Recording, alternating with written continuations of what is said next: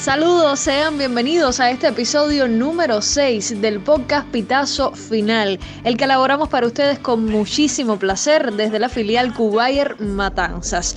Hoy le estaremos acompañando Jason Guerra, Sergio Sabater y Alain Fleitas para conversar un poco acerca de varios temas de interés, la Liga de Naciones, la Copa Alemana y también por supuesto la Bundesliga, temas que no pueden faltar sobre la mesa en este pitazo final.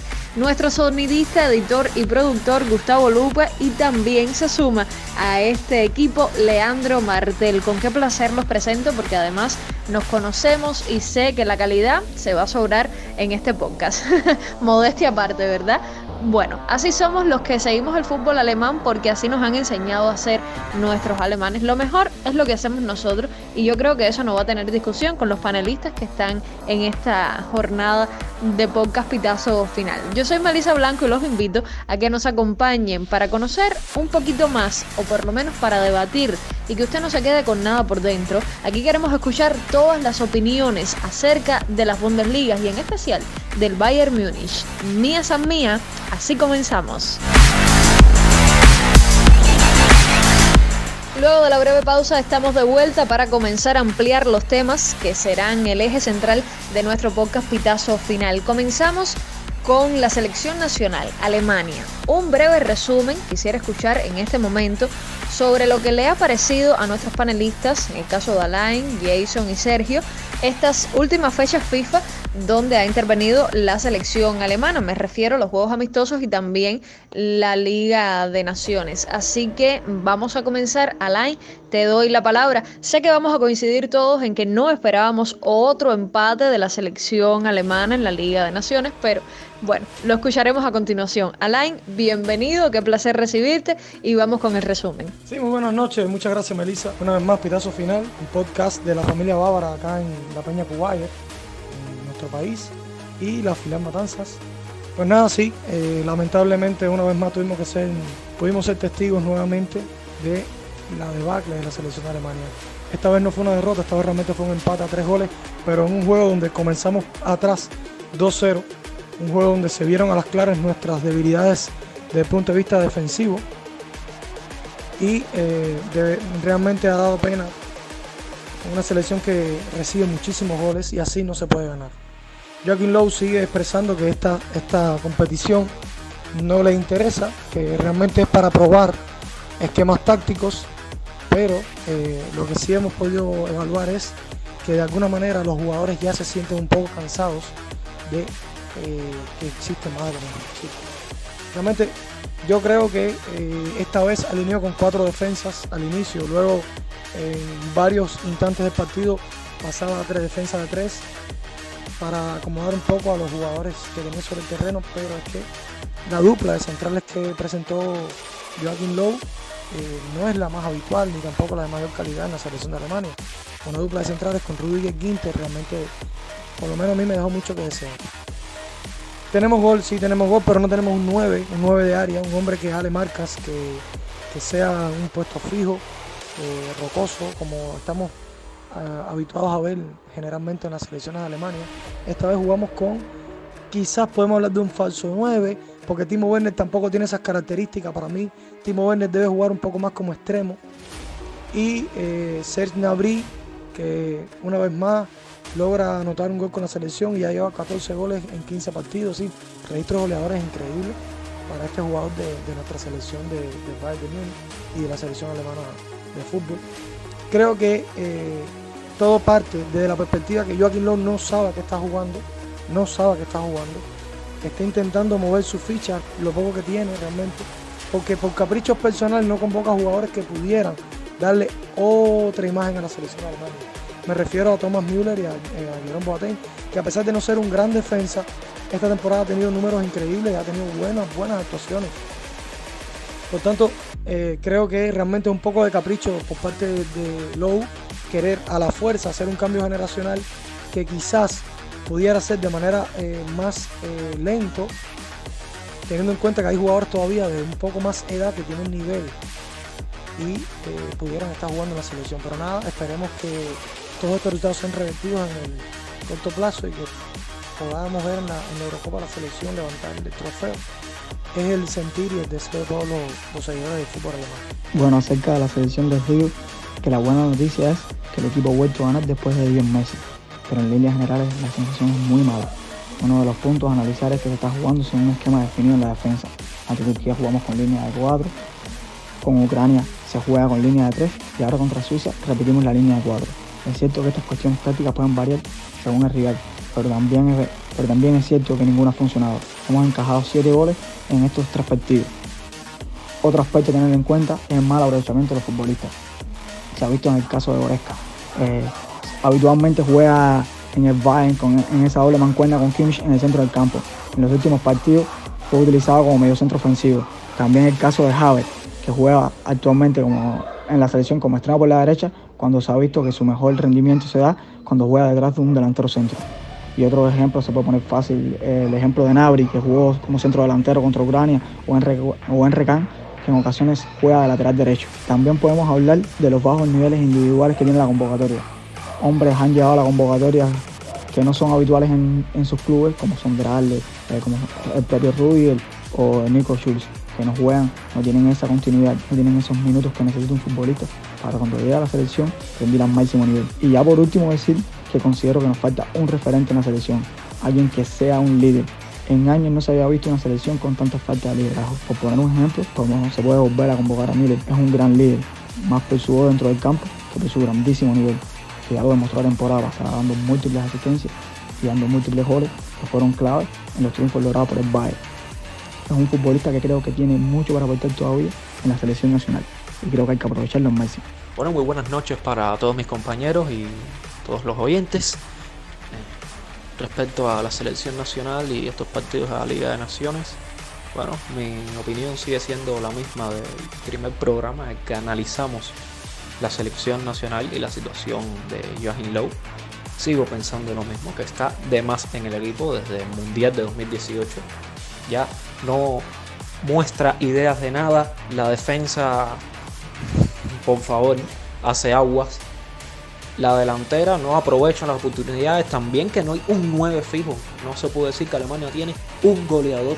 Porque sinceramente Timo Werner no lo es. Timo Werner es un segundo delantero. Un hombre que juega en sistemas de dos delanteros. Que está bien para la línea de tres. O sea, cuando Joachim Lowe usa la línea de tres defensas en el fondo. Y juega con dos delanteros y un centrocampista ofensivo. Que a veces hace la función de falso 9. Ahí Timo Werner rinde bien pero el problema es que no, la defensa no funciona. El mediocampo no funciona. Si tú vas a jugar con línea de tres, tienes que jugar con dos centrocampistas de recuperación. No puedes jugar con dos creadores de juego porque es imposible. No, hay defensa que aguante eso. Y más si es una defensa como la Alemania, que el único jugador sobresaliente es Niklas Süle, Matías Ginter y Antonio Rudiger no son dos centrales top para jugar ese tipo de juego. Yo sinceramente ya no me hace ilusión ninguna la fecha FIFA. De hecho vi el primer partido contra Turquía y ya estaba loco porque llegara el día de hoy para volver a ver a Bayern. No, vaya, ni me interesaban los partidos contra Ucrania y contra Suiza. Sé que muchos no estarán de acuerdo con mi opinión, pero es así, así lo veo yo. Creo que es desastroso, desastroso el trabajo que está haciendo Lowe con la selección alemana y es hora de un cambio, sinceramente. Bueno, las gracias a los tres por su opinión. Antes de pasar al segundo tema, apoyarlos. Creo, como analizábamos en el primer podcast y como recordó Sergio, que Joaquín Lowe está además como DT de la selección alemana hace muchísimo tiempo. Un conjunto que no parece ni siquiera una selección alemana, por así decirlo, con desorganización sobre la cancha. No solo como equipo, sino también como sistema de juego. Y pienso que ahí deben ser los cambios fundamentales en nuestra Mannschaft. No tanto en las figuras, las figuras no, las figuras están bien, son buenísimos jugadores, pero no tienen un guía, no tienen un estratega, no tienen una persona que piense en el juego de fútbol para acomodar a ese equipo de Alemania, que sin duda alguna pues necesita cambios radicales en su sistema de juego.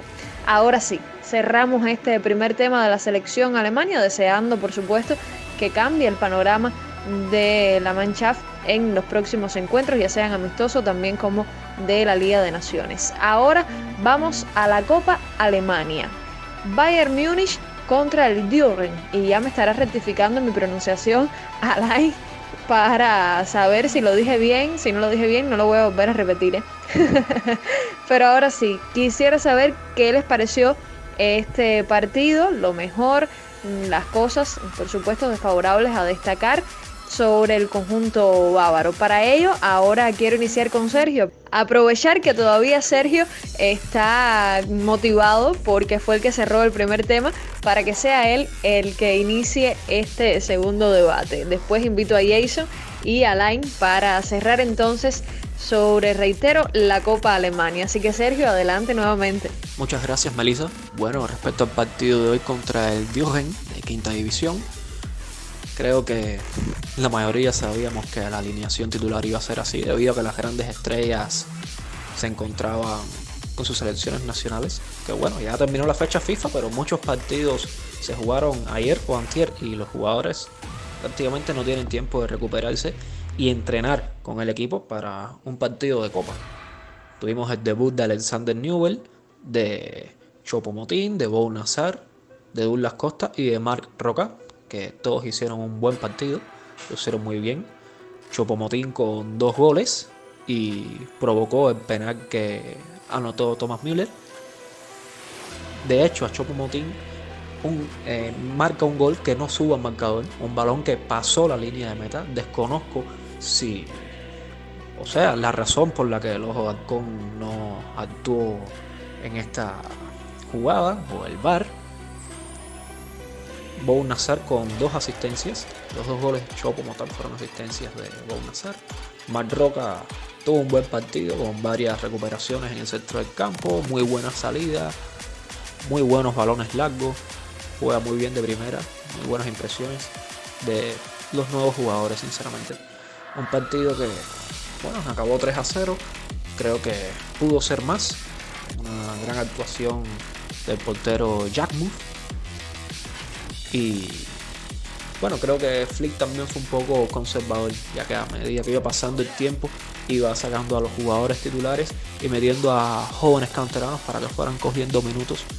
Él ya sabía que el partido no iba a ser muy exigente luego del 2 a 0. Que de hecho el presidente del Duren hace uno o dos días decía que el objetivo del partido hoy era encajar menos de 8 goles. si lo lograban, serían mejores que en Barcelona. que pienso que lo haya dicho en broma. Pero bueno, es algo tener en cuenta luego del resultado de hoy. Veremos si mañana sale diciendo en alguna conferencia por ahí que son mejores que en Barcelona. que quieren toparse con ellos en Champions. Acerca del partido de Copas puedo decir que en términos generales ocurrió lo que se esperaba. Una victoria clara ante un equipo humilde. A favor del equipo digo que estuvo bien ver a los nuevos fichajes jugar y a jóvenes como Fiete App, como Steeler, de Yaku o el propio Musiala sobre el terreno de juego, mostrando su calidad y mostrando el talento joven que tiene nuestra cantera. Eh, se vio un equipo con la misma dinámica a los que nos tiene adaptado este Valle, creando muchos juegos ofensivos, donde nuestro delantero centro, Chupin Motín, tuvo más de 5 opciones claras de gol. Estuvo bien ver la asociación SAR Chupin Motín en el primer gol ver la conexión que tienen estos nuevos fichajes, como ya se van engranando en el equipo y, y como van mostrando su juego. También me gustó mucho ver cómo, ver cómo ver el juego que hizo Musiala, verlo suelto con una gran confianza a la hora de encarar a los rivales. Eh, y por poner y por, y por hacer y por hacer autocrítica puedo decir que lo que menos me gustó del equipo fue eh, lo previsible que estuvo Jaime Martínez o Jerón Boateng en algunas jugadas defensivas. Pero en términos generales eh, ocurrió lo que se esperaba, una victoria contundente, viendo debutar los fichajes a jóvenes de la cantera y en general estoy feliz por la actuación del equipo de cara ahora al próximo partido de la Bundesliga. Bueno, sobre la Copa de Alemania podemos decir que realmente se esperaba una alineación alternativa, como bien dijo Sergio, con jugadores que iban a estrenarse en, el equipo y eh, para sorpresa de muchos pudimos ver a un Chupomotín desplegando todo su poder tenemos en cuenta también que estamos hablando de un equipo de quinta división, es decir, el, Duren es un equipo de quinta división, ¿verdad?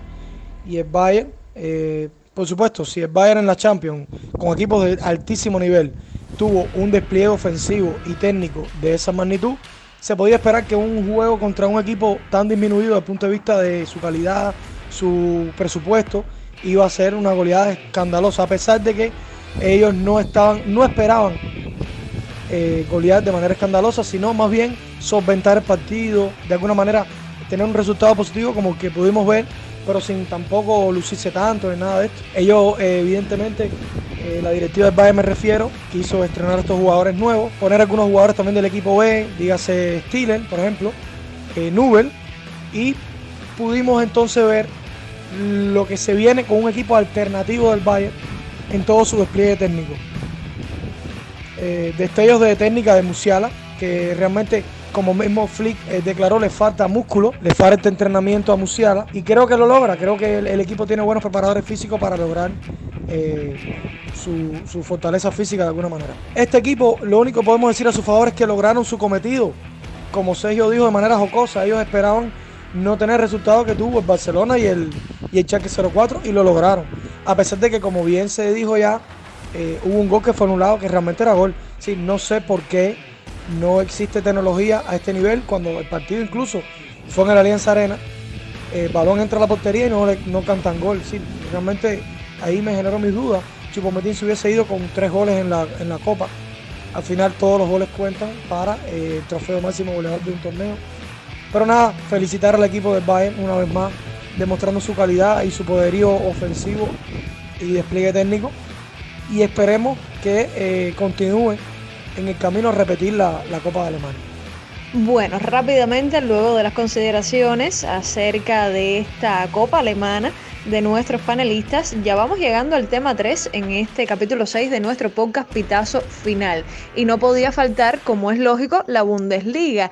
Y dado que este es el día de la semana en que estamos saliendo, vamos a analizar la previa y también los pronósticos de la próxima fecha que tendrá el Bayern Múnich. Ahora vamos a iniciar con Alain, luego la seguirá Sergio y después Jason, para así tenga cada uno su posibilidad de iniciar el debate en este pitazo final. Así que adelante, Alain. Bueno, eh, ya entrando en el último tema, sería sobre el partido contra el Armenia Bifi. Decir que eh, espero que la alineación del Bayern sea igual, una alineación alternativa, teniendo en cuenta que esto, en esta fecha hubo, es decir, en esta jornada hubo varios partidos de, equipos nacionales. Lewandowski recibió un golpe, a pesar de que no impidió que jugara en la última fecha contra, con, con Polonia, perdón pero eh, no creo que el Bayern lo vaya a esforzar y teniendo a Chupomotín que ya está un poco caliente, pudiéramos utilizarlo en el partido del, fin de semana. Creo que Müller ya debe tomar un poco de descanso, el hombre es inagotable, pero eh, hay que buscar otras alternativas en medio campo, Müller debe descansar para que siga dándonos frutos su, juego. Y eh, lo otro es que el Bayern le va a pasar por arriba a la Mina Bitfield, no espero un juego tan apretado Espero un juego un poquito abultado en el marcador. Espero un 4-0, un 5-0 aproximadamente. Teniendo en cuenta que eh, la defensiva del Bayern eh, ya se va incorporando los jugadores titulares y eh, son jugadores de muy alto nivel. Díganse Lucas Hernández, Zulo, el mismo Boateng. Alaba no ha estado tan bien, pero puede estarlo. Creo que es más de, más de lo que podemos esperar. El Amino Bifi realmente no tiene nivel para enfrentar al Bayern recién ascendido y el Bayern es un equipo muy, muy, muy fuerte en su liga, que ya está cogiendo un poco de refresco, es decir, ya tiene jugadores para cambiar, para no agotar los que tienen en la alineación. Y antes de despedirme, quisiera, si me lo permiten los miembros de este podcast, un miembro del podcast que es Denis Pérez está esperando un bebé, por eso no estuvo con nosotros en esta edición del, de Pitazo Final. Para cuando ya salga esta edición, mm, puede ser que haya nacido nuestro nuevo sobrino, en este caso sobrina. Y para, para mi, amigo, mi hermano Denis y para su esposa, muchísimas felicidades. Y espero que todo sea alegría y salud para el nuevo bebé que está por llegar. Muchas gracias todo por mi parte en este pitazo final. Bueno, respecto al partido contra el recién ascendido Arminia Bielefeld, en el cual Bayern jugará como visitante, que de hecho un partido que todavía está en duda si se podrá transmitir por el tema de COVID-19. Un juego en el que creo que la alineación titular, teniendo en cuenta que el próximo miércoles es el partido de Champions contra el Atlético de Madrid, un partido muy difícil en el que los jugadores necesitarán estar al 100% físicamente. Ya sabemos el esfuerzo que requiere enfrentar al Atlético de Madrid. Creo que la alineación este sábado será una mezcla de los jugadores que estaban en la fecha FIFA con los que participaron hoy. Sí, pienso que habrá Manuel Neuer en el arco. La defensa, no sé si puede que abra Alfonso Davis por lateral, o va a abrir Bou Nazar como lateral derecho, o Benjamin Pavard, que tuvo descanso en este último partido del equipo francés. Puede Benjamin Pavard sea titular en esta ocasión. Pienso que Chopo Motín debe ser titular de nuevo. Lewandowski entraría, no sé, en el minuto 70, cuando el partido esté resuelto. La dupla de extremos creo que debería ser Kingsley Coman y Douglas Costa, para darle descanso a Nauri. Y en medio campo estoy de acuerdo con Alain, creo que Thomas Müller debería tomarse un descanso. Pudiera ser que abra Mark Roca con Corentin Tolisso y no sé, alguno de los centrocampistas alemanes, ya sea Joshua Kimmich o León Goretzka. Y a finales del partido igual, el que se quede fuera, introducirlo. Pienso que es un partido que tendrá un marcador abultado, como bien decía Alain, mi pronóstico es un 4 a 0.